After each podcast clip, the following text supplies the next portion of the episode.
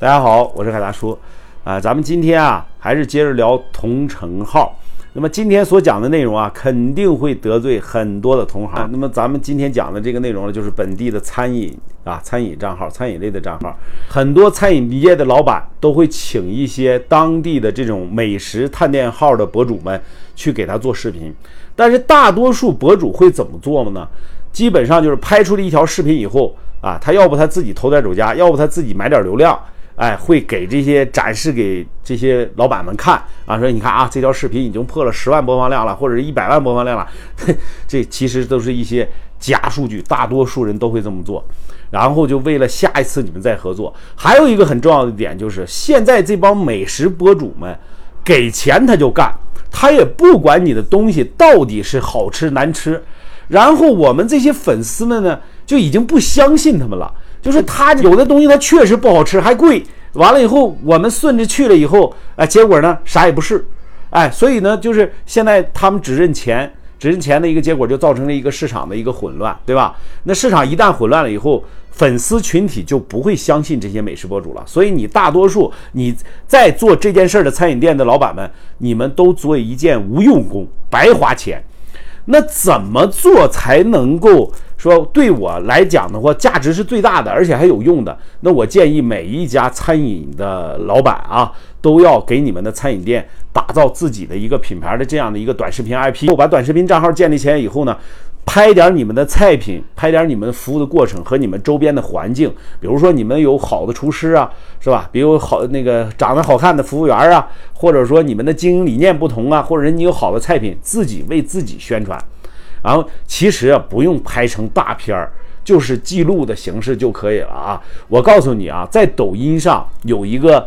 很有意思的一件事，就是你随意拍的视频，反倒播放量更大；你越专业的视频，反倒没有播放量。就比如说拍的跟大片儿、跟电影、跟电视剧的，但是没没什么用，成本还大，还没什么用。你随手一拍，哎，说不准有一件趣事儿就记录在里面了，然后你的播放量反倒是能够更大。就是大家伙看一看啊，就是那种播放量特别大的视频，都是那种不装犊子。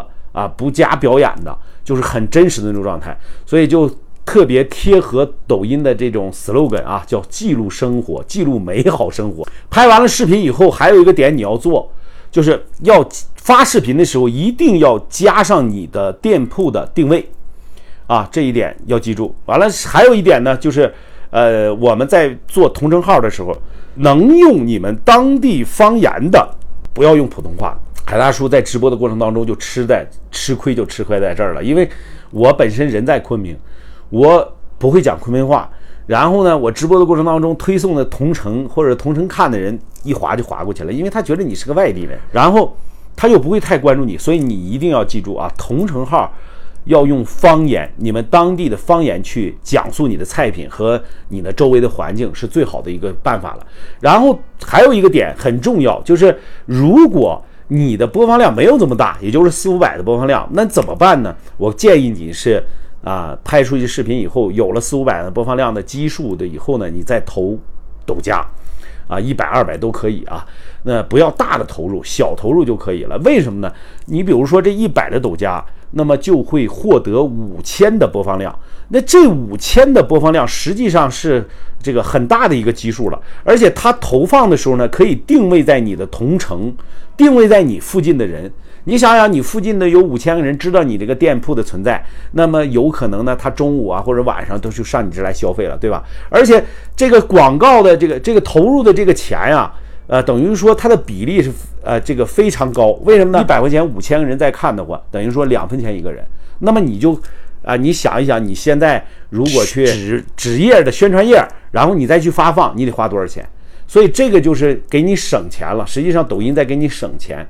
然后呢，还有一个很重要的点就是，你可以在线上卖你的多人套餐，比如说双人套餐、三人套餐、五人套餐，你可以卖这种东西，对吧？你套餐卖出以后，这顾客就来到你店里消费，你一下单也就完了啊。所以呢，今天呢，就给大家讲一讲，就同城号的餐饮业的账号如何去做。然后感谢大家关注，今天就讲到这里。